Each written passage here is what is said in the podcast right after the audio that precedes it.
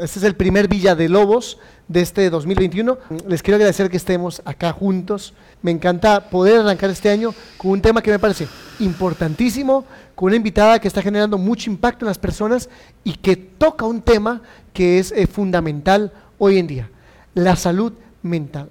Le pusimos a la entrevista de hoy viviendo con ansiedad, pero bueno, la ansiedad va a ser una de tantas cosas que iremos tocando, que al final es parte de algo más global que, eh, como les digo, es la, salud mental. Que tal vez ustedes dirán, pero ahora todo el mundo habla de salud mental, todo el mundo... Sí, que he dicho, ojalá hablemos más de salud mental, por favor. Lo que sí me sucede es que veo que hablamos mucho de ansiedad hoy en día. Entonces, siento, a mi parecer, y ya luego vamos a hablar con, con nuestra invitada, a ver cuál es su opinión, que estamos manoseando mucho el término, como todo, ¿verdad? Un término se pone de moda y lo empezamos a manosear tanto que quizás pierde su verdadero significado, su verdadero eh, sentido, la profundidad que tiene, y aquí hay que tener cuidado, y es la ansiedad. Entonces, ay, es que me da ansiedad, eh, ay, no, el capítulo de Netflix eh, me da ansiedad. Okay. Me da ansiedad que se me fue el wifi, me da ansiedad la presa. Ok, bueno, está bien, puede dar ansiedad, pero, pero no será no sé, como banalizarlo un poco, frivolizar algo tan importante como la ansiedad. Digo, me da ansiedad la ansiedad, ¿ok? Pero ¿qué es realmente la ansiedad? ¿Cómo es vivir con ansiedad? ¿De qué se trata? ¿Tengo realmente yo ansiedad o solamente quiero sentir que tengo ansiedad para ponerme de moda y sentir que, me presten atención? Bueno, los que de verdad tienen ansiedad, créanme que no lo hacen para llamar la atención. Es algo muy complicado, es eh, difícil de sobrellevar y podremos tal vez a lo mejor detectar si alguien en nuestra familia lo tiene o si yo lo tengo y qué puedo hacer al respecto, ¿de acuerdo?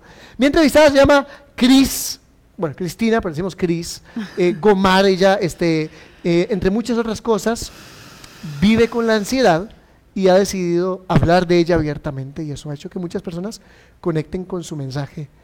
Bienvenida, muchas gracias de verdad por acompañarme. Muchas gracias, qué presión. ¿Qué ansiedad? ¿Qué para, Seguir, para el, término. Sí, un poco, pero sí. O sea, realmente, siguiendo mucho tu línea, eh, yo creo que es demasiado importante entender qué es la ansiedad como la sensación que cualquier persona puede tener y qué es un trastorno de ansiedad. Ahí es donde vemos la diferencia enorme. ¿Verdad? La ansiedad que la gente más acostumbra a sentir es antes de una entrevista de trabajo, eh, cuando vas a volar, y como una primera cita, una cita romántica. Esos son como momentos donde las personas empiezan a sentir muchos nervios, están inquietas, tienen incertidumbre, tienen impotencia. Ir al baño. Exacto. Ir al baño. Exacto, empiezan como el estómago, em, o sea, el cuerpo además, que a mí personalmente me encanta esa parte, el cuerpo te empieza a decir lo que estás sintiendo, porque vos estás diciéndole más o menos alerta, alerta, fuego, entonces el cuerpo empieza a reaccionar a todo eso. Viene un momento eh, especial que hay que prestar atención. Exacto, entonces el cuerpo empieza a sentir esa tensión, entonces no sé, puedes sentir un, hueco en el estómago, te tiemblan las manos, empezás a sudar, empezás a mover un pie, todas esas son reacciones súper normales. Son naturales del cuerpo. Súper naturales, o sea, lo mismo que sentir miedo, tristeza y cuando se te eriza la piel es lo mismo. Una persona que tiene ansiedad y siente ansiedad en ese momento, el avión despega, pasó la primera cita, pasó la entrevista de trabajo, ya pudo haber vomitado antes y ya, y vuelve a su estado zen. Las personas que tenemos un trastorno de ansiedad, eh, dinos, vivimos ahí. Entonces, después de que empezamos a volar, digamos, a mí me da, a mí me da mucha ansiedad el pre-volar. Entonces, ya cuando estoy, estoy en el avión es como, ok, todo bien, y ahí empiezo. ¿Y si se estrella? Y si dejé la plancha encendida y si no le pagué a alguien y empiezo a darle vueltas a millones de cosas y millones de escenarios. Cuando llego al siguiente lugar es como de, ¿será que me monté en otro lugar? ¿Será que llegué a un lugar equivocado? Y empiezo a pensar en un montón de cosas que la gran mayoría son completamente irreales y ficticias. Entonces, la persona que va a una primera cita se pone nerviosa y después, cuando llega a la casa, empieza, eh, ¿será que eh, él pagó? No, yo pagué, debería haber pagado él. ¿Será que andaba bien vestida? ¿Será que no debería haber dicho? Y empieza a darle el millón de preguntas, ¿verdad? Y se va a dormir, duerme mal, pensando en todas las millones de cosas que pudo, no pudo haber hecho. El día siguiente es como, ¿será que me va a llamar? ¿Será que le mando un mensaje? ¿Será que yo lo llamo? No, mejor no, no, mejor hago... Ahí vivimos. Es una inseguridad constante. Es una preocupación constante. Y te preocupas porque la, el trastorno de ansiedad generalizada, que es digamos que la más común, es hacia el futuro. Entonces estás con una preocupación todo el tiempo de lo que puede o lo que no puede pasar. O sea, yo vengo manejando y es, ay, me van a chocar, ay, me van a chocar, ay, no, y si no paso. Y en mi cabeza visualizo el choque y digo, no, no, no voy a chocar, en eso sigo y yo, ay, si llego tarde, ay, si hago esto, ay, si me pierdo, si se me, se me va a estallar una llanta, y le das, es, es heavy, ¿verdad? Es heavy. es muy intenso, o sea, está en un constante estado de alerta. Ajá, ajá, digamos, yo, lo, yo personalmente, o sea, como yo lo, lo personalizo, es como un niño de cuatro años, que es como rellenito, colocho, con ojos muy grandes, que está saltando siempre en el hombro con un megáfono, que se acaba de comer un queque chocolate y helados y algodón de azúcar y se comió toda la piñata y está saltando porque se quiere comer los churros. Entonces, como, Cris, haga esto, no haga esto, porque hizo esto, haga esto, haga esto, todo el tiempo y tiene mucha energía. y es, muy fuerte. ok, sí, tiene mucha energía este, este bichito. Ah, Qué curioso, tu, tu, caracterización de este bichito me, recuerda eh, a los dibujos de Alberto Montt Ajá, total. Que, es, pero en el caso de un bichito rojo picudo, además es como, y siempre está fastidiándote. Siempre que quieres salir bien te dice, va a salir mal de esta forma. Exacto. eso es, eso es, y siempre es como una, un pensamiento o de incertidumbre o de impotencia o de inseguridad o de nervios o de miedo. Entonces, como de si digo esto, ¿qué pasa si digo esto? Entonces, digamos, yo ahorita venía de camino y venía pensando, no, una profesora mía me va a decir, Cristina, ¿qué está hablando? O una amiga me va a decir, como, Cris, qué fea se veía. O una, o después voy a dar vuelta y voy a chocar. O, y empezás a darle vueltas. Alberto Montt, o sea, se ganó un 100 haciendo esto, ¿verdad? Porque es como, a mí me encanta. Hoy vi uno que decía como, que le volvió a ver y le dice, tengo una idea para una viñeta. Y le dice, una buena idea. Y él, ah, gracias, sí. es como, la vi, la vi. en un segundo lo arruinaste. Entonces, cuando no tenés identificado que tenés un trastorno de ansiedad y que hay que trabajarlo, di, pasa, te limitas un montón, ¿verdad? Porque es mejor no ir porque me pueden pasar un montón de cosas, mejor no hago esto, mejor no salgo con esta persona, mejor no aplico este trabajo, mejor no viajo, mejor no me monto en un bus porque me da ansiedad levantarme y, estripar el botón del timbre. Es agotador. Es muy cansado. O sea, el cerebro está constantemente... En alerta, en, estado de alerta. está, como cuando la adrenalina, ve peligro en todas partes. Claro. Eh, a ver, me parece que evolutivamente debe tener alguna respuesta eh, lógica y, por eso le llamamos trastorno, es decir, de, ¿cómo le explicamos a este, este, cerebro que ya no está en, la selva, este, a, oscuras, eh, lleno de bestias hostiles y peligrosas? ¿Cómo decirle? Tranquilo, hay condiciones más o menos controladas. Digo, porque si lo vemos bien, aunque yo no padezco eso, pero si empiezo a racionalizarlo, digo, no, pues que ese cerebro tiene razón. Hay peligro en todas partes, ¿verdad? Este, eh, pues, por supuesto, todo, todo es peligroso. Eh, eh, sin embargo, imagino que el cerebro debe tener forma de bloquear esto, porque si no, pues puede llegar a colapsar de alguna manera. Sí, yo creo que el tema mucho, o sea, la gente ha estado trabajando mucho mindfulness, digamos, o meditación, que es justamente estar presente en, ok, ¿qué es lo que realmente está pasando? yo creo que una persona con trastorno de ansiedad al lugar donde siempre, el único consejo que yo doy en vaso lleno, el único que doy es que vayan a terapia, ¿verdad? Yo no soy psicóloga, soy estudiante de psicología. Eso, quería destacar eso, digamos, este, exacto. Sí. Eh, sin, embargo, vos siempre tratás de documentarte eh, con, información este, de la que vas aprendiendo como estudiante y científica, y sobre todo con tu propia experiencia. Eso es. Pero, pero que una cosa que me gusta mucho lo que siempre destacas es, ok, esos son consejos o estamos hablando acerca de, pero eso no sustituye nunca una terapia eh, psicológica. Ajá, sí, porque realmente, digamos, cuando muchas personas van a, un seminario, a una conferencia de algo, el otro día hablaba con un amigo y le decía, es como cuando una persona va a hacerse una limpieza facial o lo que sea, que cuando la persona sale de la limpieza es probable que haya un brote porque el cuerpo empieza a sacar toda la suciedad que tenía, ¿verdad? Entonces la gente se brota con espinillas o lo que sea y le dicen, tranquilo, esto es parte del proceso. Entonces, cuando una persona va a una charla de un día o, se mete en una clase o hace algo, el cuerpo empieza a decirle, mira, no, no habías visto que esto tenía hasta acá, y este problema con tu papá que nunca lo solucionaste esto, y la persona ahí es mucho más peligroso. Cuando vas a terapia, lo que haces es como que agarran una pala y te sacan, y te sacan, y te sacan, y llegan a cuando tenías siete años y se dieron cuenta que pasó esto con tu familia y que nunca lo has trabajado. Entonces, para trabajar un trastorno de ansiedad que también se siente muy diferente, ¿verdad? La gente siente, el cuerpo pues reclama o da alertas muy diferentes a las mías, a cualquier otra persona con un trastorno de ansiedad.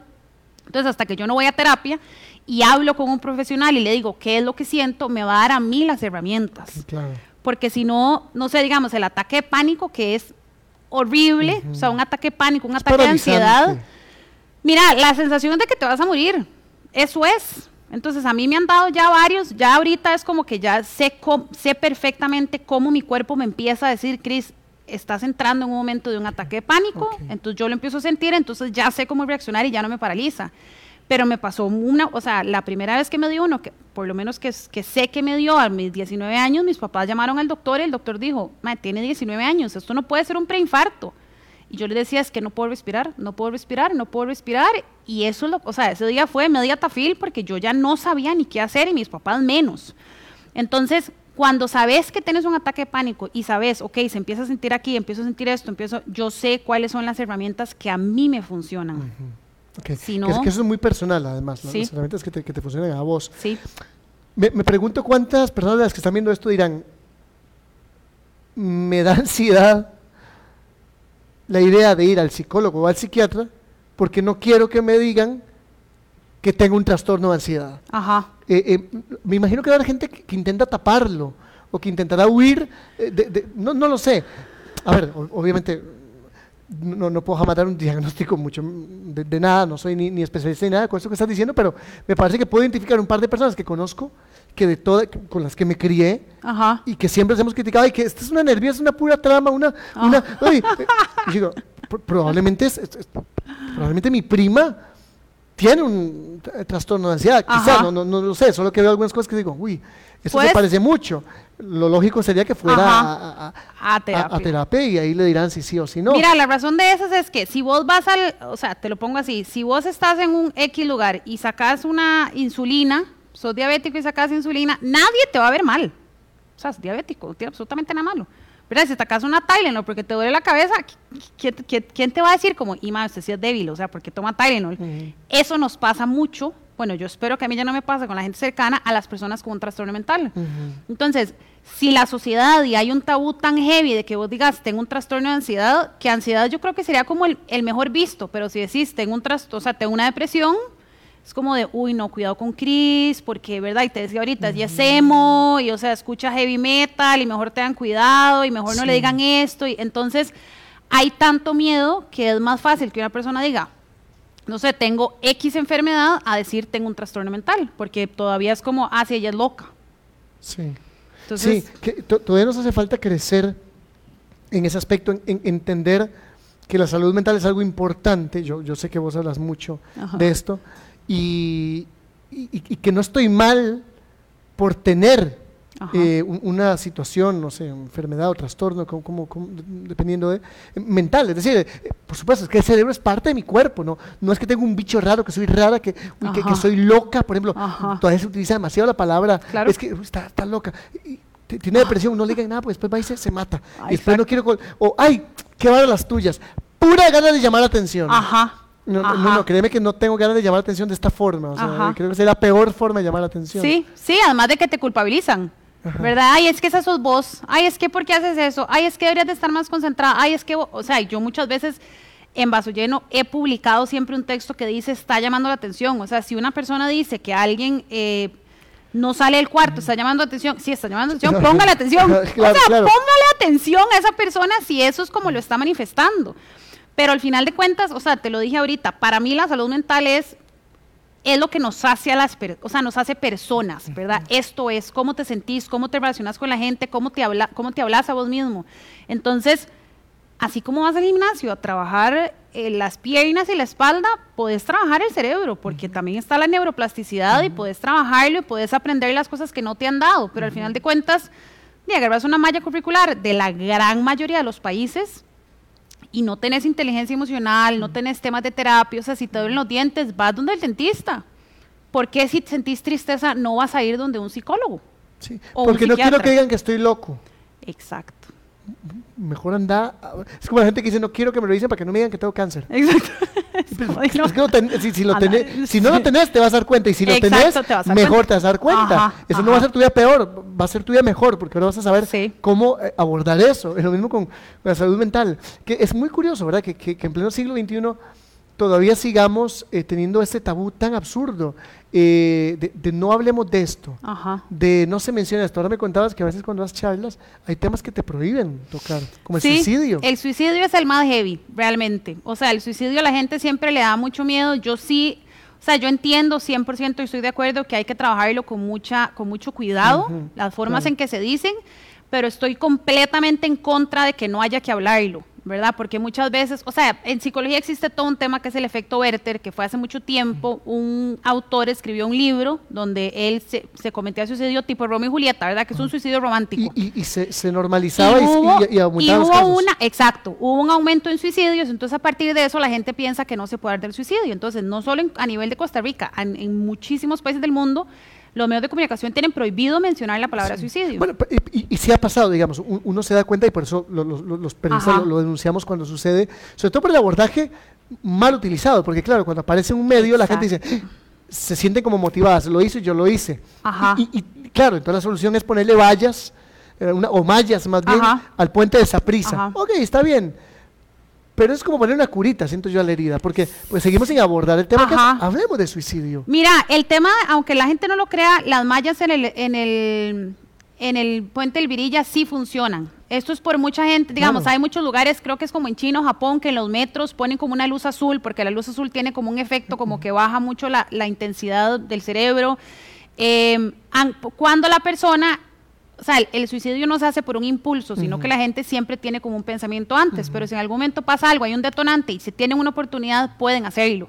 Mi tema siempre ha sido con la comunicación, es que no es el hecho de, de que se aborde el tema, sino cómo se aborda. Claro, o sea, yo hace, no sé, dos años que tuve una crisis de ideaciones suicidas, pensaba demasiado en esto. Yo decía, es que qué poderoso podría ser que mis papás o una de mis hermanas que sabía lo que estaba pasando, abra el periódico y diga cómo cómo detectar que una persona está teniendo ideaciones suicidas, uh -huh. qué hacer, qué no hacer, qué decirle. Claro, exactamente. Si no es como, de no te enterás, ¿verdad? Entonces de un momento a otro además hay un montón de suicidios que no son reportados como suicidios, sino como sobredosis. Uh -huh pero realmente la persona, no sé, muchas personas que además son consumidoras de drogas y conocen lo que pueden, lo que pueden consumir y de un momento a otro se murieron por sobredosis uh -huh. o se murieron por un suicidio. Ajá, ajá. Y la gente también lo esconde, ¿verdad? Uh -huh. Porque decir en voz alta que tu hijo, tu hermano, tu papá murió a causa del suicidio, se te pasa es un tema de qué hizo Rodri es que Rodri, ¿qué pudo haber hecho para que eso no hubiera pasado? Claro.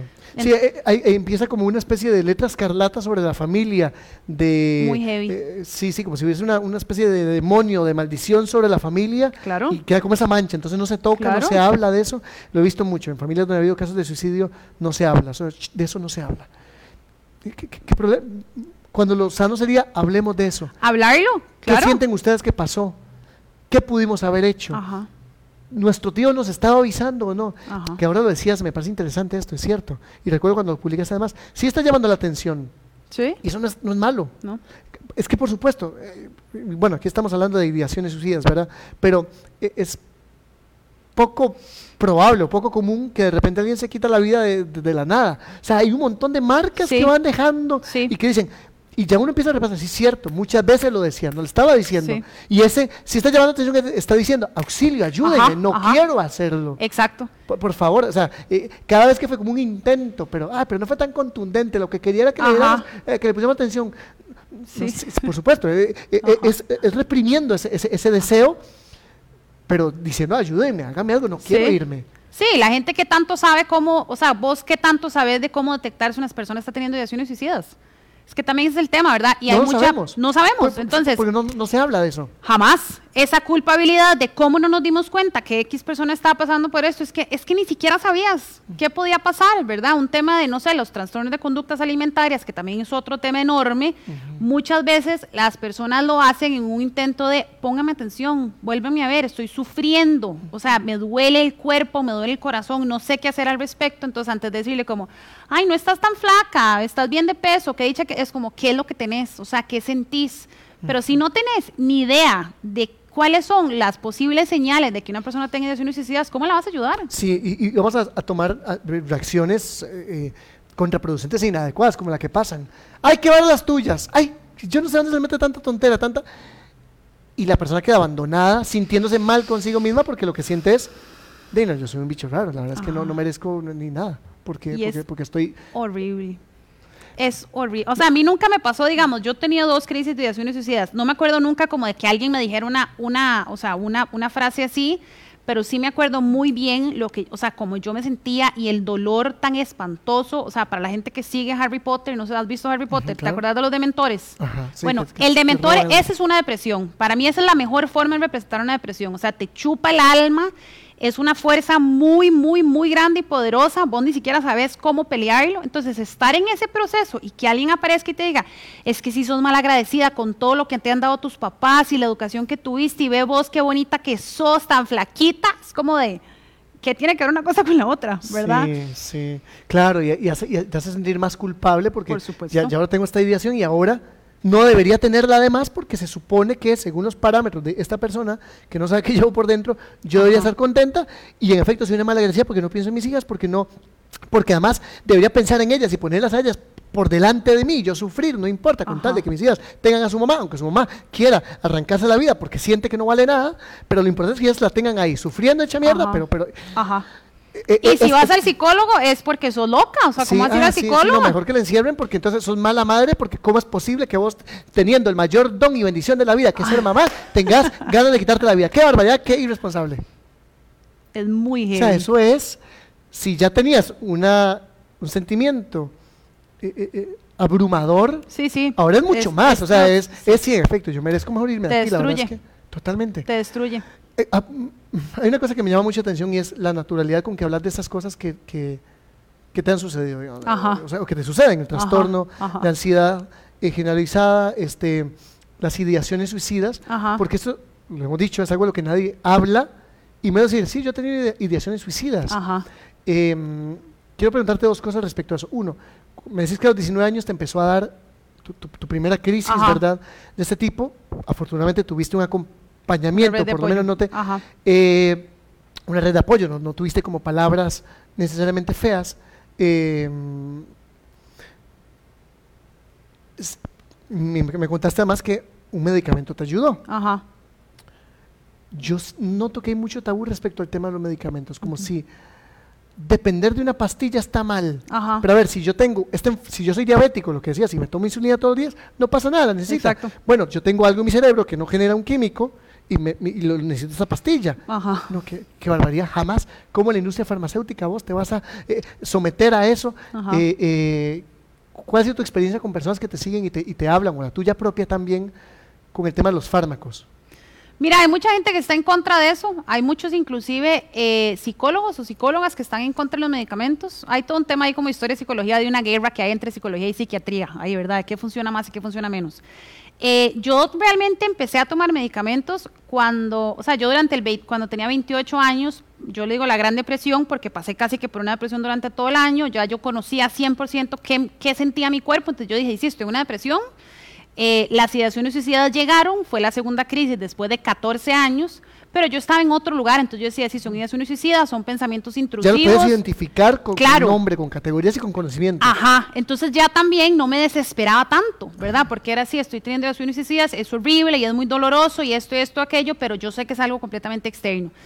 Y como en agosto hablé con una tía y me dijo, ay, sí, ¿qué tenés? Y yo voy de viaje, tenía demasiada ansiedad, estoy con esto, de que no sé, ¿verdad? De que, de que si voy así vestida, si voy así vestida, no, si me va a dejar, si me equivoqué de día, me equivoqué de país, me equivoqué de trabajo, o sea, todo en la vida. Y mi tía me dijo, como Cris, ¿por qué no vas al psiquiatra? yo dije, ay no, yo siempre he sido antimedicamentos. Entonces, en eso empecé a escuchar de otros primos que habían tenido ansiedad igual que yo, o de otra que tomó un tiempo de eh, para la depresión, y dije, la verdad es que ya. O sea, yo intenté meditación y yoga y, psicoterapia y, y ya necesito pedirle ayuda a alguien que sepa más. Duré seis meses en pedir la cita porque estaba yo sola en ese proceso de voy a empezar a tomar medicamentos, voy a depender de un fármaco, voy a este, esto, esto, aquello. Mi psiquiatra, que se llama Mauricio Campos, es demasiado profesional en el tema. Entonces, eso es algo también ha sido muy beneficioso para mí, porque el primer día que me siento en terapia le digo, vea, yo no quiero tomar pastillas, me da ansiedad tomar pastillas para la ansiedad, no quiero esta vara, y me dijo, ok, no te preocupes, eh, las pastillas son un tratamiento, no son para toda la vida, vamos a ayudarle ahorita un poco a tu cuerpo para que vos puedas vivir más en paz y vas a un proceso con psicoterapia, con psicóloga, para trabajar de dónde viene esa ansiedad. Entonces, eso fue espectacular, ¿verdad? A partir de eso, eh, yo empiezo a tomar las pastillas. Hay un efecto muy heavy de las pastillas cuando se toma. Yo tomo antidepresivos porque ve, los, ve lo que yo adoro a mi psiquiatra. Las pastillas para la ansiedad, los ansiolíticos causan dependencia. Entonces, cuando una persona no se toma las pastillas tres días, le puede dar un síndrome de abstinencia y es muy heavy. Yo lo que tomo son antidepresivos que me ayudan con la ansiedad. Entonces, además, tengo dos años en que no he tenido depresiones graves. Ok, que eso fue lo que te recetaron a vos. Que vamos a aprovechar para Ajá, hablar, ¿verdad? No es, uy, total. idea, voy a hacer lo mismo. No, No. no.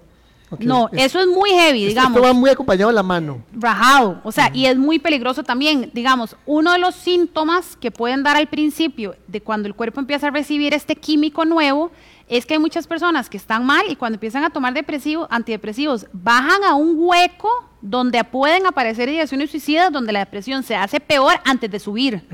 Entonces mi psiquiatra me dice, ok, tenés mi número de teléfono personal, vamos a empezar con esta dosis, a ver cómo tu cuerpo responde, vamos a seguir con esta, si haces esto o esto o esto o esto, llamame, va, y súper progresivo, con un acompañamiento, creo que al principio era una vez al mes o cada tres semanas, porque obviamente el cuerpo está recibiendo un químico que es muy heavy. Y además te empieza a jugar mucho con la jupa, ¿verdad? Porque es suave. Yo estoy realmente así de tranquila porque me está yendo bien con la psicóloga o porque me estoy tomando una pastillita o será que yo me siento así, será que yo realmente hablo así por la ansiedad. Claro, y empezás a dudar hasta de vos misma. Obvio, Claro. porque el trastorno de ansiedad eso es lo que hace. Entonces yo estoy tomando pastillas para trabajar el trastorno de ansiedad y después empiezo. ¿Será que si yo no estuviera tomando las pastillas yo estaría diferente en este momento? Y empezás a darle... Rollo sea, y vueltas ahí. es- ni esto me contaron en Doctor Strange, en la película de Avengers, que él se imagina no sé cuántos miles de millones de finales. Bueno, yo dije, eso es la, o sea, Doctor Strange es ahora nuestra representación del trastorno de ansiedad. Entonces yo empiezo con mi psiquiatra y en eso me doy cuenta que hay un montón de cosas que puedo disfrutar que antes no las disfrutaba. O sea, que podía viajar y estar en la sala de abordaje sentada viendo Friends, comiéndome con un pancito y tomándome una coca y, y tranquila. Antes eso era algo que yo no podía hacer. O sea, yo estaba siguiendo la pantalla y además a mí que te dije ahorita, mi cuerpo a veces cuando tengo ansiedad me dan demasiadas ganas de orinar. Entonces yo en las salas de abordaje era como tengo que ir al baño, pero me llevo la compu, pero me llevo la valija, pero me llevo el celular, entonces lo perdí. Entonces, y este tema, ¿verdad? me-. Entonces ahí empecé a tomar medicamentos y fue lo máximo. Y yo ahorita más bien rajo con mis, con mis pastillas, porque fue también un proceso mucho mío de valentía. O sea, para mí haber ido al psiquiatra y el día que fui a donde el psiquiatra, o sea, estaba en la sala de espera y yo, yo le decía a la secretaria, es que estoy emocionadísima, nerviosísima, pero estoy demasiado emocionada. O sea, es que me sentía, me, sentía muy madura y muy responsable y muy vulnerable también de decirle a alguien, mira, durante mucho tiempo estuve anti, en contra de lo que usted hace y ya me di cuenta que usted sabe lo que está haciendo y lo necesito. Y eso fue. Y ahora tengo un pastillero que es demasiado lindo y siempre busco tomarme las pastillas frente a alguien si puedo para que la gente me pregunte, y así yo, ay, son mis pastillas para la ansiedad. Me encanta. O sea, súper normal, igual que si sacara la insulina, igual que si tomara pastillas para X cosa física. Es que yo creo que ese es un tema demasiado interesante. Cuando empiezas a ver todos los temas de salud mental como la salud física, le cambias toda la historia. Porque además está muy relacionado, es decir, que somos y no un cuerpo que interactúa, que tiene electricidad, que, que, que esa es. electricidad en el cerebro genera pensamientos, cosas y todo, por supuesto. Así es. Creo que es un acto muy, muy, muy valiente el que, el que has tomado. O sea, me parece que vos, como personas que viven con esto y que deciden abordarlo, uso la palabra abordar para no usar la palabra Ajá. enfrentar. Ajá. No, no sé. pi- Pienso que por ahí enfrentar te hace pensar en que siempre estás en una guerra, Ajá, en una pelea, y eso puede ser todavía más cansado, ¿verdad? Pero bueno, que como abordás esto, como, lo, como sobrellevas, como, como bailás con eso. Exacto. Eh, c- creo que es algo muy valiente y yo creo que es momento de dejar de, de- de verles como personas raras, débiles, eh, mentales y más bien como, qué valor, porque si yo tuviera eso, Ah, no sé sí. Si Ah, tendría sí. esa misma fortaleza. Entonces, creo que, que este es un término que se manosea mucho también, llamarle campeón a todo. Ajá. Es verdad, ahora todo, cualquier cosa normal es un, ay, qué campeón, qué campeón, ¿verdad? Pero creo que sí, ese campeón es esto, es que realmente, realmente sí. Eh, eh, el lidiar con uno mismo es de las cosas más complicadas. Y, y con uno mismo medio ahí. Ajá. Y con uno mismo chocho, por así decirlo, ¿verdad? Ajá. Uf, Sí. esto es más complicado. Y el decir, es un acto de amor propio. Total. Yo, yo valgo la pena, aunque Total. sienta que no valgo nada, pero creo tanto en mí que Sí. me vo- voy, voy a hacer esto Sí. por, mi, por mi bien. Y mucha autocompasión también. O sea, te lo juro que a veces a mí me sorprende demasiado que la gente diga que una persona que va donde el psicólogo es débil, cuando para mí es todo lo contrario. O sea, te lo juro que digamos, yo tengo citas, yo voy a donde una psicoanalista, que además es más heavy que las psicólogas a las que la gente está acostumbrada. Así que el raspar hacia el fondo. Uy, sí, la psicoanalista a veces yo le digo, pero, ay, Priscila, pero ¿por qué me hace esto? ¿Verdad? O sea, ¿por qué? ¿Por qué? ¿Qué pasa? Yo tengo citas con ella los sábados como a las 12. Y las tengo los sábados a las 12 porque yo sé que a veces me drena demasiado sábado y domingo. Una vez tuve una cita un lunes a las 7 de la noche y pasé toda la semana en una depresión. Ujú. Pero de que yo decía, ¿qué me está haciendo esta mujer, verdad? Porque es meterte muy abajo. Sí. Entonces, cuando estoy en citas con ella, siempre pienso, ¿cómo a alguien se le ocurre decir que alguien que va al psicólogo es débil cuando lo que haces en el psicólogo es enfrentar tus demonios, los fantasmas, todos los esqueletos guardados en la casa y decir, ok, ahora sí, voy a poner enfrente, ¿verdad? Y eso, que a ver, no es minimizar una cosa que sea más grave que la otra. Yo tengo un trastorno de ansiedad, he tenido ideaciones suicidas, he tenido depresiones, eh, pero hay personas que van al psicólogo porque su papá abusó sexualmente de ellas, ¿verdad? Y viven con su papá. O personas que tienen relaciones eh, súper agresivas con, con su pareja y llegan ahí y viven con ellas. O sea, yo tengo gente que me pregunta y me dice, Cris, es que no puedo tener teletrabajo porque yo voy a hablar de mi esposo y mi esposo está en la casa y él no me deja que yo vaya a terapia. Entonces, ir donde alguien a decirle, mira, esta es mi historia.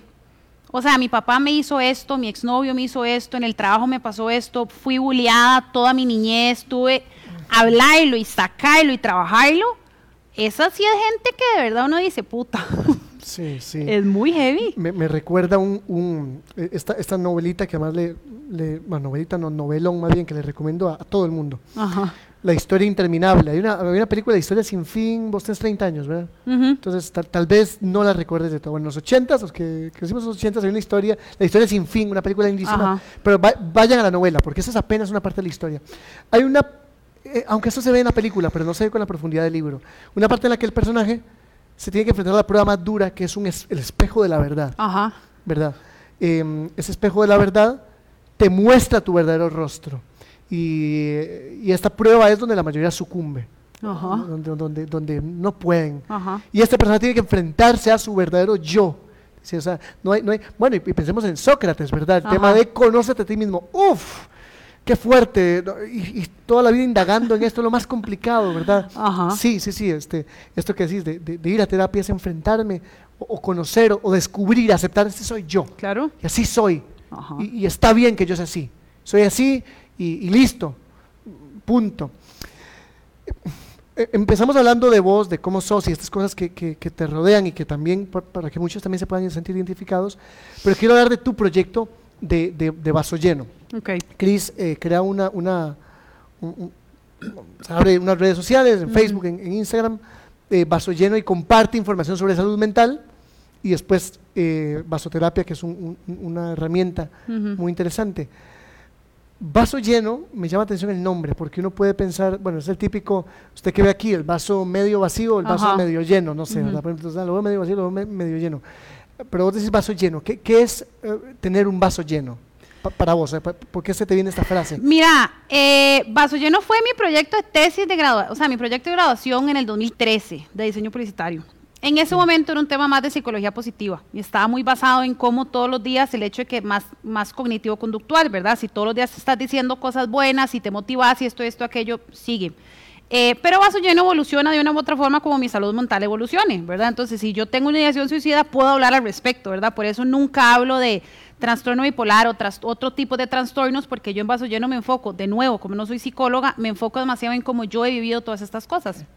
Entonces, en ese momento era de que desde mi perspectiva el vaso siempre está lleno porque todas las cosas que son malas, vos podés encontrarle algo positivo. Entonces, en ese momento, no sé, yo estaba, yo era mucho más carajilla, tenía 23 años, eh, mi abuelito y mi madrina habían muerto unos años antes y eso había sido muy pesado, pero yo era como de, bueno, mi, mi madrina murió antes y ahora sus hijas son como mis hermanas y entonces encontrarle todo siempre algo positivo a las cosas.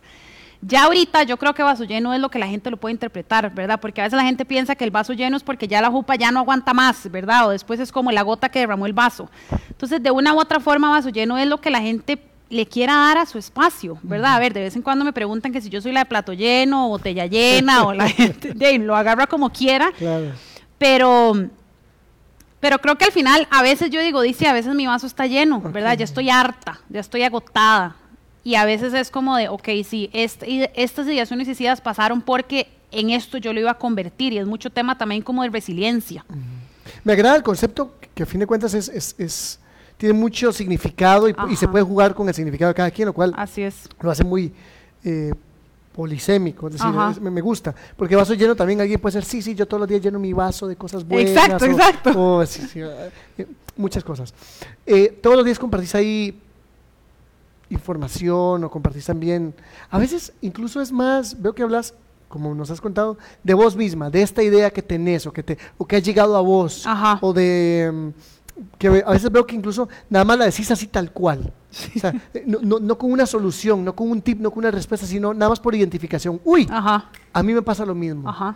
Lo cual me parece que está bien, creo que es que porque, porque vas visibilizando Claro. esas cosas y dejas de, de Claro. taparlas. Ajá. Es el tema, no hablemos de suicidio, no hablemos de esas cosas porque, bueno, pero es que visibilizándolas no van a dejar de existir, por el contrario, van a estar tapadas y, y- y- y es el elefante en la habitación. Está aquí, todos nos hacemos el loco y el elefante ya ni cabe, y todos aquí así, eh, eh, eh, no hay un elefante, ¿verdad? Ajá, ajá. No, le seguimos hablando así a cuentagotas y, y hacemos que estén presentes. Que lo hablábamos antes de, de que empezara la transmisión, que no es que hablarlos va a hacer que entonces la gente No. eh, se, se deprima, se suicide. se- no, es que entre más información correcta, de calidad Ajá. tengamos, Ajá. mejor vamos a, a- a- abordar esto. Primero porque lo vamos a normalizar. Exacto. Y sí, a ver, esas cosas son normales. Así es.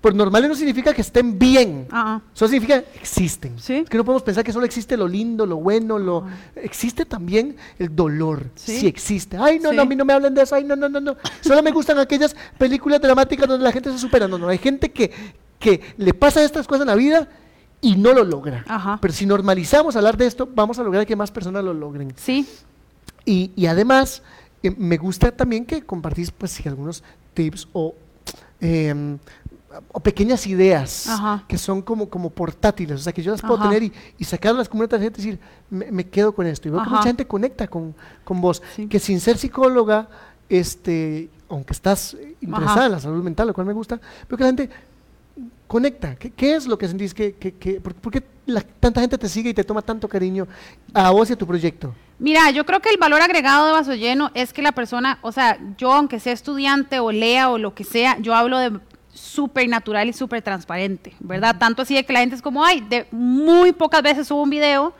y siempre que subo un video digo, no me gusta hacer videos. Pero hablas bien, hablas muy bien en cámara. pero no me gusta. Entonces es como Bueno, de, bien, voy a hacer esto, lo voy a hacer porque sé que hay que hacerlo, pero no me gusta. Y ya, mientras estoy hablando, digo como, ay, no me gusta. O me acuerdo una vez que estaba grabando y en eso en la grabación dije, "¡Ah! me que ir a hacer las uñas, o sea, están horribles. Y seguí, ¿verdad? Entonces la gente me dice, como es que me encanta que usted es una persona real.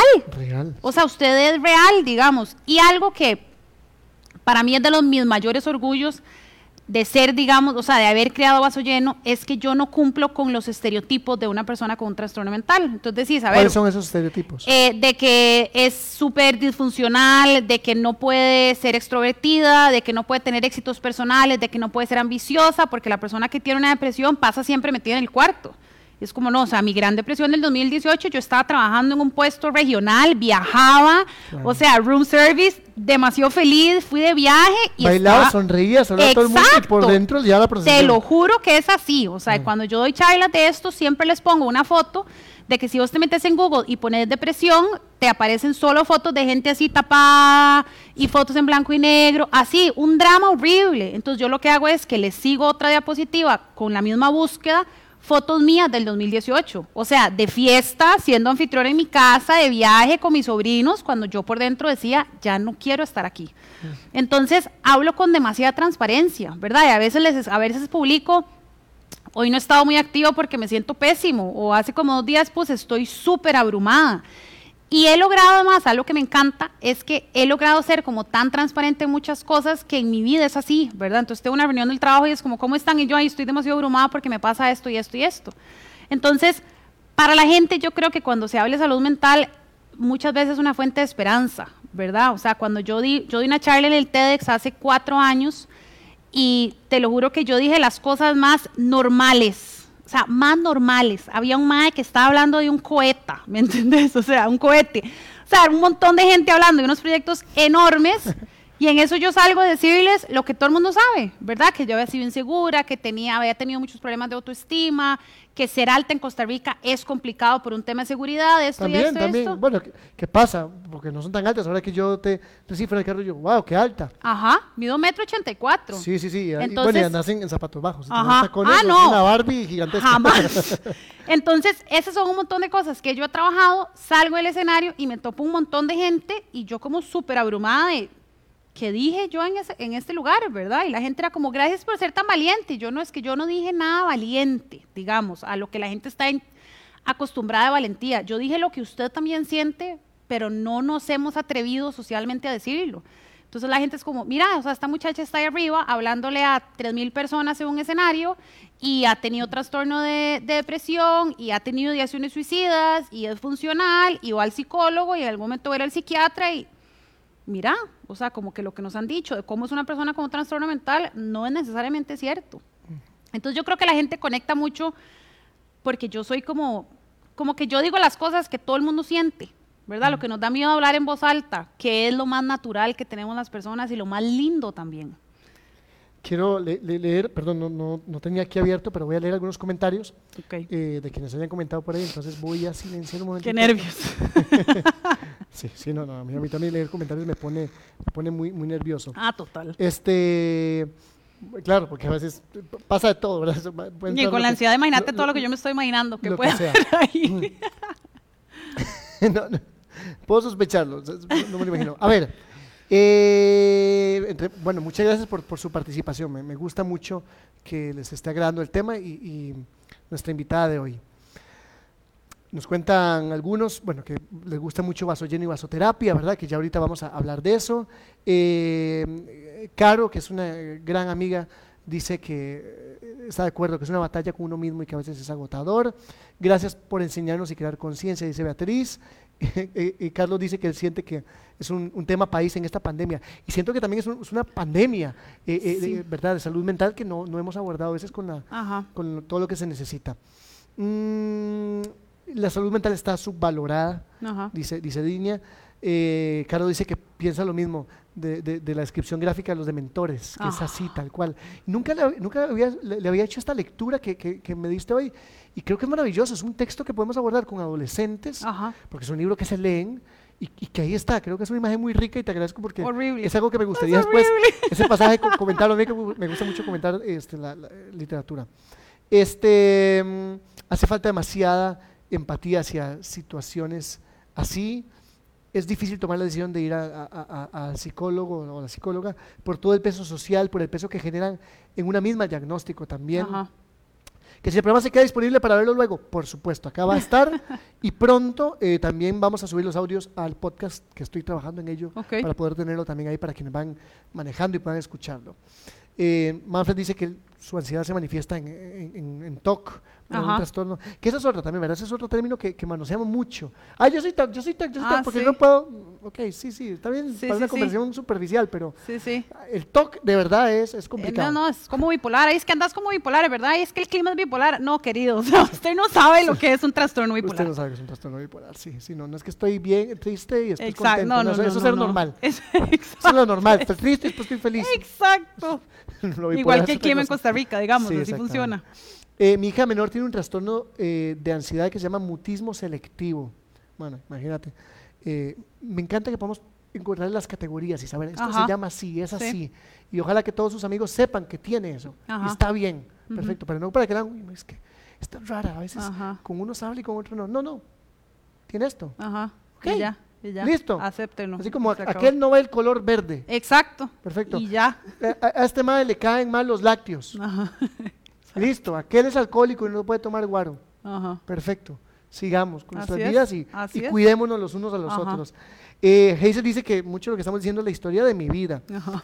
Eh, Ana Yancy cuenta que, por ejemplo, ella no, no puede ir en bus sola. Le, le da miedo eh, bajar. Le, le entra un miedo eh, terrible. Manfred nos cuenta que lo que a él le sucede es algo que no se lo desea eh, a, a nadie. Y, y bueno, pues me, me gusta saber que, que realmente están eh, eh, Enganchados. enganchados con el tema. Dado que además eh, sos eh, diseñadora, publicitaria y, y- y tenés este, este, este talento, decidiste jugar un poco con, con estas cosas. Y me, y me encanta que podamos hablar de jugar, Así es. porque sí, sí, hay, hay que jugar en la vida, hay que reírse de las cosas. ¿verdad? Eso- Sí. Eso no le quita la importancia, Ujú. más bien nos ayuda a humanizarlo.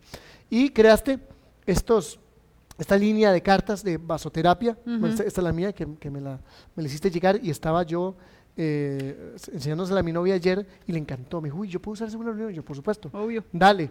Y ahora estaba con, con mi amiga Judy también, que, que está hoy acá, por atención, haciéndole unas preguntas. Son, esta por lo menos que es el que tengo, luego me vas a contar los Ujú. otros. Eh, eh, son preguntas de todo tipo, que además me encanta que cada uno tiene un diseño diferente. Ah, sí. Yo dije, y ¿qué como tres horas de diseño. Qué increíble, Yo- cada una. Ajá. Porque yo dije, uy, mira, ahí tienen diseños diferentes. ¿Será que seguramente algunas son por categorías? Y yo, no, cada una tiene un diseño diferente. ¿Qué? Eso me, Qué dicho. me voló la cabeza. Qué dicho. Y bueno, aquí está, esta carta se debe leer siempre y por supuesto son preguntas que podemos utilizar. Veo que las reglas del juego son muy abiertas. Ajá. Temas que las apliquemos como, como queramos. ¿no? Así es. En una cita me parece interesante, Ajá. en un juego entre amigos, en un tipo verdad o reto, no sé. ¿verdad? O en un, no sé, en una clase. Es que yo me imagino esto aplicándolo con mis hijos. Sí. Hablemos. Sí, Porque sí, a veces nos cuesta hacer preguntas eh, detonadoras Ajá. haces una advertencia aquí que me gusta de que a veces se puede tocar temas sensibles y abrir Ajá. ciertas puertas. Entonces, juguemos esto con responsabilidad Ajá, también. Así es. ¿Puedo hacerte algunas preguntas de acá? Eh, sí. Eh, sí. Eh, de ese sí, creo que el de historias de amor no. Porque ese sí es mucho más personal. No, no, escogí unas de aquí que, que, que las escogí. Tengo que admitir que no son random. ok. ¿Cómo sería tu día perfecto? Eh, mm, creo que con mis sobrinos. Así como ir a la playa con mis sobrinos y jugar mucho con ellos. Eso sería. Y sin ansiedad. Sí, no, sí. No, vieras que No. yo creo que ya la ansiedad ya como que yo, o sea, a ver, a veces es horrible y la odio y a veces me quita demasiado la paz, pero a veces es como de, dice yo, o sea, y como personifico a veces como quítese, huila, ya, déme en paz. y ya. es parte de mí. Sí, sí. Está ahí. Sí, ok. sí. Me gusta eso. Sí, porque el, el decir, uy, sin ansiedad es como seguir viéndole como un enemigo. Sí. Eh, es parte de mi vida. Y a ver, hay un, espérate, antes de que sigas con la siguiente pregunta, hay un montón de cosas. Cuando yo sé qué es la ansiedad y cómo se comporta y qué hace y qué no hace y qué me dice, hay un montón de herramientas y fortalezas que yo saco de eso, ¿verdad? O sea, yo ahorita estudio, trabajo, tengo vaso lleno y también formo parte de otra ONG que fundé hace cinco años y estoy en mil cosas. A ver, duermo pésimo, pero el tener ansiedad me ha hecho que cada estrellita que ves en esas cartas esté puesta con mucho cuidado porque soy muy perfeccionista, porque me gusta que las cosas estén bien. Entonces también la ansiedad, pues le puedes encontrar cosas muy positivas, ¿verdad? O sea, vos hiciste cada diseño de estos, entonces. Ah, sí. De todos. Me encantan. Tenés mucho talento. Muchas gracias. eh, y, y además, este, muy, muy, no sé, me, me gusta mucho todo. Si pudieras, y bueno, perdón, y me gusta la selección de preguntas, me parece que es muy variada y, y- y, eh, hasta tengo yo ganas de decir, ah, mira, esto, es- esto es un tema para mi programa de radio. Yo, Exacto, exactamente. "Ah, Así ey, es. eso es lo que acabo de hacer hoy. Así si es. pudieras gritarle una cosa al mundo, ¿qué dirías? Que vayan al psicólogo. ¿Qué es para vos la magia? Eh, escuchar a mis sobrinos riéndose. ¿Cuál es tu superpoder? La tener tan claro mi sentido de vida, mi propósito de vida. Me encanta eso. ¿Qué te provoca mayor felicidad? Em, sentir orgullo de lo que he hecho. ¿Cuál es el trabajo de tus sueños? Mira, te voy a contar no solo el trabajo de mis sueños, por eso es que a mí me gusta mucho vasoterapia. Vasoterapia nació desde que yo soy pequeñita, yo hablo demasiado, ¿verdad? O sea, además dice mi mamá que yo empecé a caminar cuando tenía como siete meses y la volvía loca y me metían en el encierro, me metían peluches y yo tiraba los peluches, siempre he sido como muy inquieta. Em, y mi mamá dice que yo hablaba demasiado cuando era pequeña y que verdad? siempre hacía demasiadas preguntas. Entonces, la pregunta cuál es el trabajo de mis sueños es como, como empezó vasoterapia hace siete años que yo le preguntaba a la gente cuál es su trabajo de sus sueños. O sea, si usted pudiera hacer cualquier cosa en el mundo, ¿qué haría? Yo siempre, o sea, y muchas veces hacía esas preguntas porque quería yo responderlas. Digamos, ¿cuál es el super, eh, si pudieras tener un superpoder, cuál sería? Eso era porque siempre que estoy en la playa y hay nubes tapando el sol, yo me acuerdo siempre de Superman cuando sopla demasiado fuerte y quita las nubes. Entonces el trabajo de mis sueños, yo siempre he imaginado una editorial, o sea, nada más que me paguen por leer todos los días libros. Y así poco a poco, Queremos tener el mismo trabajo. ¿no? ¿ves? ¿Ves? Entonces, em, eso me encantaría hacerlo, pero ahorita yo creo que, o sea, el estar diseñando esto, porque diseñar vasoterapia es mi terapia. O sea, para mí es demasiado terapéutico estar diseñándolo todo con tanto cuidado y tanta atención y principalmente la historia de amor, que es el penúltimo. Te lo juro que hay cartas que tienen cuatro horas de brete, así como la sombra y este, y después lo veo yo digo, nadie se va a dar cuenta, pero no importa. Pero sí. Así es. ¿Te gustaría escribir un libro? Toda la vida he querido escribir un libro. Quiero que se llame 52 formas de llenar un vaso.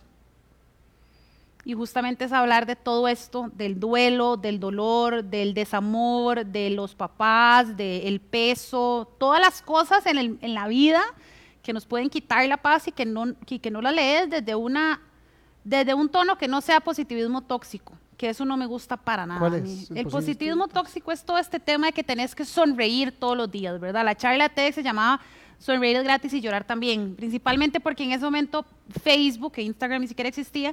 Facebook todo era sonreír, hoy es un día nuevo, sonreír es gratis, la felicidad. Yo en vaso yo no, nunca hablo de felicidad, o sea, la felicidad es genética, eh, hay todo un tema de la sociedad, de la cultura, de, de tu- de- del país donde están naciendo, o sea, es subjetiva, es química, ¿me entendés?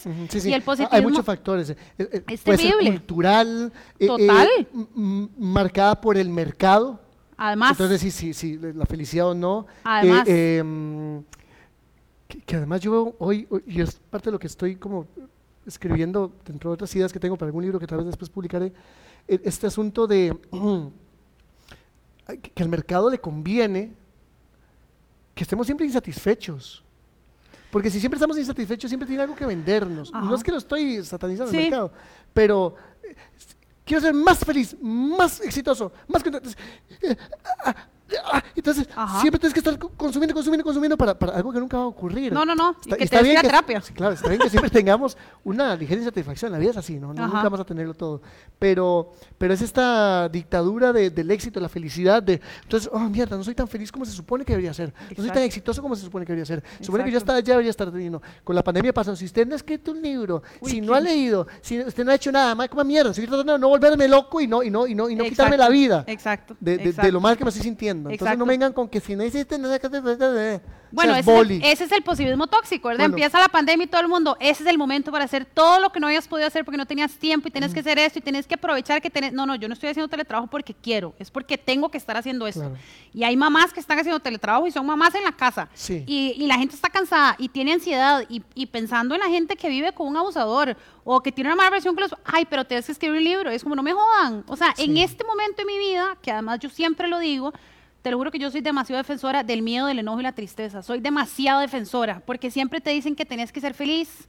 Y la feliz es una emoción, igual que la tristeza, igual que el miedo, igual que el enojo. Y cuando entendés por qué sentís ira, por qué estás bravo, qué haces con ese enojo, tenés una herramienta enorme para todo, igual que la tristeza, igual que el miedo. Tiene una función hasta bi- biológica. supuesto. Que viene, viene Por de- supuesto. De, de nuestra biología. Entonces, el positivismo tóxico es como, ¿cómo vas a estar tan triste? Tenés que ser agradecido. Por dicha tenés un trabajo. Y es como, sí, está bien. O sea, puedo tener un trabajo, pero eso no significa que no esté cansada. y no claro. tiene nada de malo. y no bien. es excluyente uno del otro. Y tengo todo el derecho a comer helado de chocolate y ver una película, roma- eh, una, una comedia romántica en la noche y llorar. Y me dejan paz. Ok, mañana hablamos. Mañana hablamos.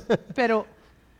O sea, es que no, di, no te permiten eso, Sí, ¿verdad? sea, Es sí, como- claro, sí, sí, y sí. sonreír es gratis. A ver, la sonrisa también es un trabajo y, el- y la felicidad también es un trabajo y no es como que, ay, es que nada más es gratis sonreír y uno, sí, madre, no me da la gana de sonreír. O sea, de Ni aunque sea gratis. Exacto, no la quiero. Sí, que, que, eh, yo, yo en, en mi primer libro hablaba de esta película de Intensamente. Ajá, obvio. Que, este, sí, claro. Pero el tema de cómo alegría es la que quiere tomar el control. Ajá. Y alegría no deja que los demás. Bueno, tóquelo por un ratito. No. Y Agarre con papel, ya, ya, sáquese. Y, y termina tomando las decisiones sobre los demás y, y- y- y de repente parece que como que cuando alegría y tristeza caen en ese hueco, Ajá. todo aquello se vuelve caótico, ok. Pero, pero no es que todos tienen derecho a tener su buen espacio en, en- en la tabla, en el tablero de control. Por supuesto que, que así es. Entonces, claro, a veces eh, eh, yo en mi- en mi rutina que se llama No siempre es un buen día, Ajá. este, porque trabajaba en buen día y todo bien, y siempre queremos que la gente pase un buen día y todo, pero yo a veces cuando estaba en buen día yo decía, "Ma, que ganas de hacer un trabajo que se llame, que, Mal un día". programa que se llame eh, sí, mal día, o no siempre es un buen día, y lo, y lo vacilaba con mi amigo Walter Campos, y, y cuando eh, salí de buen día, digo, ah, hacer un show que se llame no siempre es un buen día, y hablar de esas cosas eh, de porquería que le pasan a uno, pero reírnos de ellas, porque, porque, porque sí, digamos, este, eh, eh, eh, eh, está bien que haya herramientas y programas y espacios, por supuesto que sí, que nos den estas cosas para ser feliz, pero no, no siempre es un buen día. Y, y eso está bien, Sí, está bien. o ese sea, es el tema. O sea, está bien, digamos, yo siempre uso una frase, está bien no estar bien. Lo he visto que lo usas mucho, que me es encanta. demasiado poderosa. O sea, al final, de- digamos, a mí nunca se me va a olvidar cuando se murió mi abuelito. Mi abuelito era el amor de mi vida, la persona que yo más he amado. Yo tenía 17 años, examen de matemáticas de bachillerato en ese momento en quinto año. Llego yo a la misa, yo no paraba de llorar porque estaba destrozada y llega una persona y me abraza y me dice, tenés que ser muy fuerte. Y yo pensando, ¿cómo voy a ser fuerte ahorita? Digamos, se acaba de morir la, pers- la persona más importante que yo tenía Y tenés que, es una obligación. tenés que ser muy fuerte para tu mamá. Y yo me acuerdo que yo ¿Y decía, yo? ¿cómo yo voy a ser fuerte? Digamos, primero nunca en la vida me dijeron qué hacer si mi abuelito se moría. ¿Cómo voy a ser fuerte para mi mamá? En vez de decir, y ahorita mira, yo soy pésima, porque ahora cuando voy a algún funeral le digo, llore. Llore todo lo que necesite. Llore conmigo, papi. Exacto, exacto. Es como llore, llámeme para llorar. Si queramos ir por un café, vamos al cine, nos pegamos a la fiesta o vemos, o sea, a la casa de papel vivan el duelo. O sea, y siempre es un tema de que la luz al final del túnel la vas a encontrar, pero necesitas pasar por el túnel. O sea, necesitas llorar a las personas. No, no, no Entonces, brincar. el duelo tiene un proceso, ¿verdad? Y tiene un fin y pasas por todas las etapas que han hecho y vas entendiendo. Y no es un duelo solo de una, una- de una muerte, el duelo de, de una relación romántica, de, de- de una enfermedad, de, una, de algo que tenías, de una, de, un, de una casa, de un perro. De, el duelo es importante.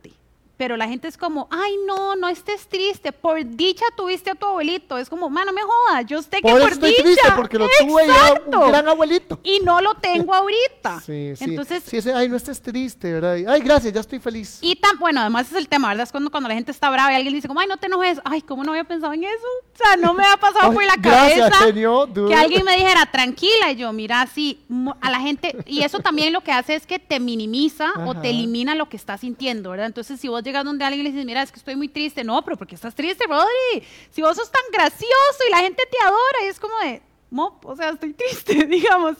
¿Qué tiene de malo? Entonces, estamos tan, o sea, tenemos esta costumbre de eliminar esas cosas que no le decimos a la persona, ¿por qué estás triste? ¿Qué tenés? O sea, ¿te puedo ayudar en algo? Estoy furiosa. ¿Por qué estás brava, Cris? ¿Qué es lo que estás haciendo? ¿Puedes solucionarlo? ¿Quieres tomarnos un café? ¿Lo hablamos? Mejor no. No, no estés brava. O sea, no te Anulamos enojes. las emociones constantes. Exacto. Pero la alegría nadie te dice como, no, no estás feliz. Bueno, yo ¿Verdad? sí. ya, ya, mucha felicidad. Exacto, ya demasiado, suficiente. Este, te, preguntaba lo del libro, porque me parecía que es un libro fabuloso. Creo que vas a ser una psicóloga eh, fabulosa porque Muchas hablas de gracias. la empatía y todo. Y además vas, qué loco tener, qué, qué chiva, qué bueno. Un- así como mi nutricionista no tiene por qué ser una flaca, Ajá, está bien. así es. mi, mi, mi, mi- bueno, aquí solo a los doctores los culpo, ¿verdad? Porque los- doctores hipertensos, fumadores, este, workahólicos, me dicen, "Ey, ahí chaval, me estás hablando, Ajá. pon en práctica, ¿verdad? Pero bueno, ahí, mi- pero, pero, pero mi médico puede ser diabético Ajá, y eso no lo hace menos médico. Mi psicóloga puede tener trastorno de ansiedad así es. y eso no la hace, este, ay, pero ¿cómo usted? Pues, debería", ¿Verdad? Y puede tener problemas y puede estar divorciada, por supuesto. que sí, que- Exacto, claro que sí. exacto. Sí, por dicha, por dicha, porque tiene herramientas para, trabajarlo, pero no es que vive en esta aura, esta burbuja de perfección y "Mm, encontré todas las herramientas para Ah. para siempre. Lo del libro, este, si en algún momento no encontrás quién te ayuda a editarlo, no, no, no, no, no, porque me estoy poniendo como última opción. A mí me gustaría editar ese libro. Muchas gracias. Sí, porque me puse, ¿y encuentra quién te-?" Yo, no, no, como mierda. Yo quiero editar ese libro. Ok. Y, y- y- pero bueno, no quiero ser tampoco tan agresivo, seguir la comprometiendo en cámaras. Este, te voy a pasar el mío, se me olvidó traerte, te lo voy a regalar. Velo. Si decís, me agrada, eh, sin compromiso, puedes decir, y yo con gusto te acompaño en este viaje. Muchas gracias. Me, encantaría. Sí, creo que es algo lo que va a valer mucho, no la pena, feo, ¿verdad? que valga la pena. Ajá, Va a valer el, El tiempo, tiempo. eh. La trabajar en este, en este proyecto. En mi caso, Sí, esa, sí, esa frase es Y prohibida. además creo que va a quedar tan lindo diagramado con Ajá. esa cuestión obsesiva que tenés, ¿verdad? Y la portada va a ser divina y sé que va a ser de mucha utilidad para mucha gente. Así es, muchas gracias. Está bien. Me Bueno, encantaría. hablemos así, eh, ya en nuestro último ratito, de, de los, los demás este, juegos de, de vasoterapia. Este es un juego para hacer lazo, dice, eh, como para antiguas, actuales y posibles historias de amor. Ajá. Ese es mucho más personal. Son preguntas mucho más personales, pero ¿Para hacer con quién? Con mi pareja. no suave. No es para parejas, es para historias de amor. O sea, puedes hablarlo con tu mamá. A que juguemos de historias de amor, digamos. y- y- No, no, no, no. O sea, con historias de amor es con personas con las que tenés una relación Ah, mucho más cercana. Ah, ok, perdí. Tal vez con mi pareja tengo una relación muy cercana. No, no, por eso. O sea, puede ser con tu pareja. Si tenés Sí, una tenés historia de amor. Exacto. Oh, oh, o desamor. El tema es que hay preguntas que son mucho más personales e íntimas. Ese es el tema que tiene ese juego. Entonces, en una Mm. reunión de equipo de trabajo, Claro.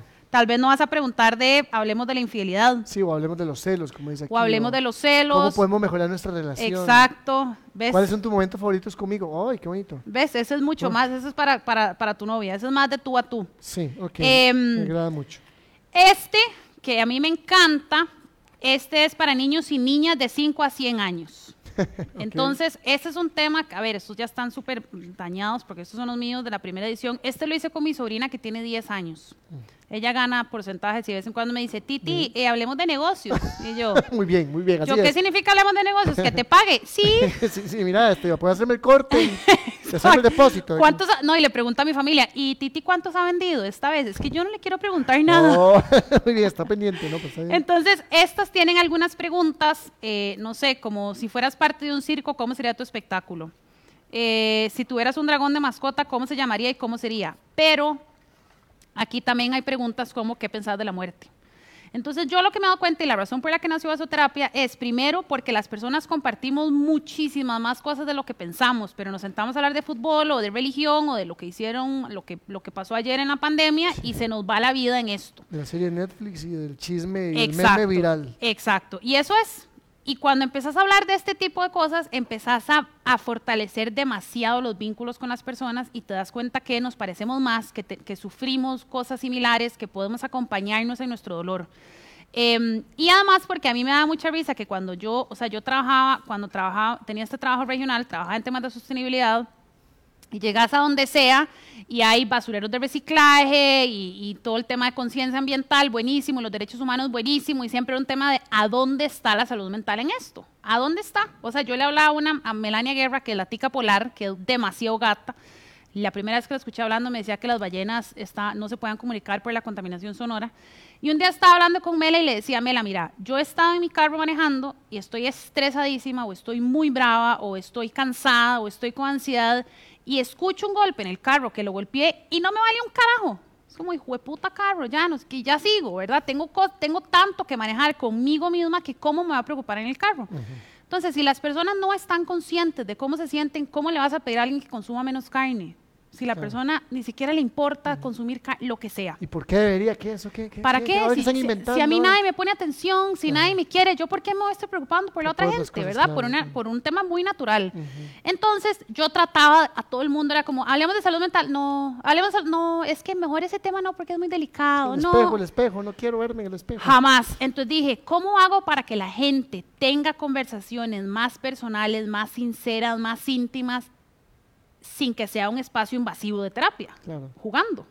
Sí. Entonces, ha sido súper interesante las, o sea, las historias de la gente, ¿verdad? Un día una, una mamá me contó, me hace, Cris, es que yo tengo un hijo de 17 años que nunca habla y es súper cerrado y yo no sabía cómo hacer para hablarle. Entonces, ahora cuando nos sentamos a cenar, antes encendíamos la tele. Ahorita sacamos una carta de vasoterapia.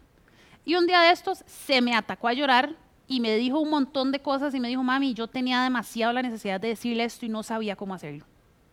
Por un juego. ¿Me entendés? Así es de sencillo. Yo que me la sé un poco, eh, he tenido conversaciones muy tuanis con alguien que yo le saco una y mientras va hablando yo sé cuál es la siguiente pregunta que le voy a hacer. Entonces yo voy guiando la conversación y he tenido conversaciones que al final es como, "Ti, tenemos cinco años de conocernos y nunca habíamos hablado de esto. Entonces lo que busca es cómo haces para, que, para hacer lazo, o sea, para mejorar los vínculos que tenemos, no solo con tu pareja o con tus hijos, puedes jugarlo con el, o sea, con, el, el- el que trabaja en- de seguridad en el lugar donde trabajas o con el equipo de trabajo. O sea, hay mucha gente que lo está usando en, equipo, en reuniones de trabajo y me dicen, Cris, es que de un momento a otro nos conocemos más, entonces entendemos que esta persona em, está pasando por un divorcio o está muy triste o acaba de pasar por esto o está muy orgullosa porque eh, se acaba de casar o entonces dejamos de ser solo compañeros de trabajo, sino que pasamos a ser personas con emociones, historias, dolores, contextos, y ya no es como que Roddy siempre viene mal humor, es como no, que playado, o sea, el más está pasando por esto, entonces en vez de enjacharlo, le voy a ofrecer café. Entonces vivimos mejor. Al final ese es, el gran tema, ¿verdad? Si yo estoy mejor, voy a estar mejor aquí, voy a estar mejor cuando pase al súper y salude a la muchacha que me, de la de la caja y llego a mi casa con mejor humor y mis papás están mejor y, y es una cadena demasiado linda. Además de que esto es un efecto dominó. O sea, cuando empezás a hablar con una persona de esto de un momento a otro, no sé, te buscan y te dicen, ay, Rodri, vieras que la otra te quería contar que me pasó esto y esto y esto. Y es como, esa vulnerabilidad es, es lo máximo. Me encanta eso. Me encanta lo que haces. Muchas gracias. Y, te agradezco por, por hacerlo. Muchas gracias. Es un honor. es un honor. ¿Pueden, dónde la gente puede adquirir estos juegos con vos? ¿Te escriben? Sí. Eh, ¿Los compran a vos? ¿También están disponibles en otro lado? ¿Cómo está? Mira, hay cuatro puntos de venta. Eh, que me encanta además que son cuatro personas conocidas, emprendedoras casi que de mi misma edad, Zulá en Heredia, Selly House en Escazú, Whip It Good en Escalante y La Mancha, que es un café precioso en San José. Y si no me pueden escribir a mí y yo hago envíos todos los lunes de por correo de Costa Rica. Este no ha salido todavía. Sí, estaba viendo que ese es eh, eh, el, el, La clásico, volumen 2. Para hacer el lazo, pero volumen 2. O sea, más preguntas. Son más preguntas porque me he dado cuenta que es el que la gente más usa y más adapta. Y me da mucha risa porque la gente, el de historia de amor, les da como un poco de susto, ¿verdad? O sea, una, hace poco una muchacha, que ya es como amiga mía, porque o sea, hablamos un montón de los juegos, me dice, Cris, yo no sé si esto es una historia de éxito para vos, pero es que fíjate que eh, me dijo, yo soy divorciada, tuve una primera cita con un divorciado también y, y le dije, ay, juguemos vasoterapia. Me hace, a la tercera carta le dije, yo pago, me voy. Bueno, me hace, la salvaste de una marcada. Ajá, entonces me dijo, yo no sé si esto para vos es bueno. Para mí fue espectacular, porque entonces en media hora yo dije, de ahí no, vos te hace falta superar la infidelidad de tu pareja, tenés que ir a terapia, trabajarlo, pero yo ya pasé por eso. Y me avisas ahí con Exacto. y me hace, entonces, yo no sé cómo lo vas a tomar, pero muchas gracias. yo dije, sí, o sea, de eso se trata, ¿verdad? Que nos, este, exacto, que nos conozcamos mejor. Intensiva. Bueno, eh, Cris Gomar de Vaso Lleno Síganla por favor en sus redes sociales como Vaso Lleno. Así es. No sé si querés que promocionar alguna otra o solo Vaso Lleno. Solo Vaso Lleno. Solo Vaso Lleno, Solo Vaso lleno. Está bien. Y, y por favor, eh, vayamos a terapia. Es, Así bueno, es, útil. Y también pueden seguir y alimentarse de las, de las, eh, del buen contenido que genera Cris. Y de paso les recomiendo que se compren uno de estos que están muy, muy, pero muy bien y muy pronto, no sé cuándo, pero este, no daré fechas para no poner a nadie ansioso aquí, menos yo. yo no me voy por aludida. Es, esperen el libro en su momento, porque además ya tiene el concepto hecho, ya no puedo revisar comas. Gracias, esto es Villa de Lobos, acá en Aldea Estudio, que les felicito porque pues, sí, en esta pandemia eh, se digitalizaron todavía mucho más y ahora hay cuatro estudios prácticamente para poder hacer producciones al mismo tiempo, con la mística, con el cariño que, tienen eh, mis amigos de Aldea Estudio, están en Escazú. ¿Qué necesita usted? Aquí corremos por lo que usted necesite. ¿De acuerdo? Entonces, por favor, siga también las redes sociales de Aldea Estudio, en Instagram como aldea-ca. Chao. Gracias.